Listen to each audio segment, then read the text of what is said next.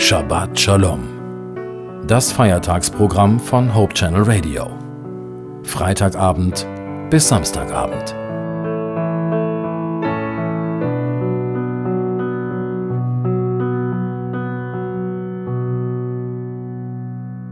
Das macht mir jedes Mal Mut, wenn ich sehe, wie in der Bibel Menschen geschildert werden, die nicht ohne Fehl und Tadel sind, sondern Menschen, die ganz schön was falsch gemacht haben.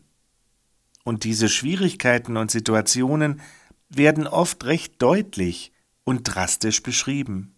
So zum Beispiel Psalm 38. Das ist ein Bußpsalm Davids. Hier scheint Gott für David eher bedrohlich zu wirken, bis David in Vers 10 zu der Erkenntnis kommt, Herr, du kennst all mein Begehren, und mein Seufzen ist dir nicht verborgen. Dieser Vers 10 leitet die Wende ein. David legt Gott sein Versagen vor, bittet ihn um Hilfe und David vertraut Gott voll und ganz. Mich hat beeindruckt, wie der Pastor und Hospizseelsorger Hans Otto Rehling in seinem Buch Psalmberührungen zu einzelnen Psalmtexten weiterführende wertvolle Gedanken entwickelt. Zu Psalm 38, Vers 10 Herr, du kennst all mein Begehren, und mein Seufzen ist dir nicht verborgen, schreibt Hans Otto Rehling Du einfühlsamer Freund, du kennst die Pfade meines Herzens, meine tiefsten Bewegungen sind dir nicht verborgen. Du durchschaust meine unbewussten Motive mit liebevollem Blick. Du kennst mein Leben, meine Lage ist dir vertraut, du weißt, was los ist.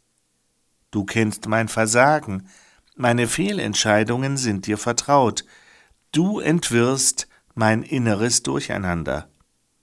Du kennst meine verfahrenen Beziehungen, meine Sehnsucht nach Liebe, hast du längst bemerkt. Einfühlend bist du. Du kennst meine Sehnsucht nach Heilung. Mein Herz liegt offen vor dir. Dein Verstehen lässt mich aufatmen. Soweit der Text. Wenn wir uns von unserer Umwelt manchmal falsch verstanden fühlen, kann es uns wirklich ein Trost sein, wenn Gott uns versteht. Dein Verstehen lässt mich aufatmen. Auch unsere eigenen Vorstellungen können falsch oder zumindest schief sein. Ich wünsche mir, dass wir in dieser Woche Gott neu entdecken und erleben können.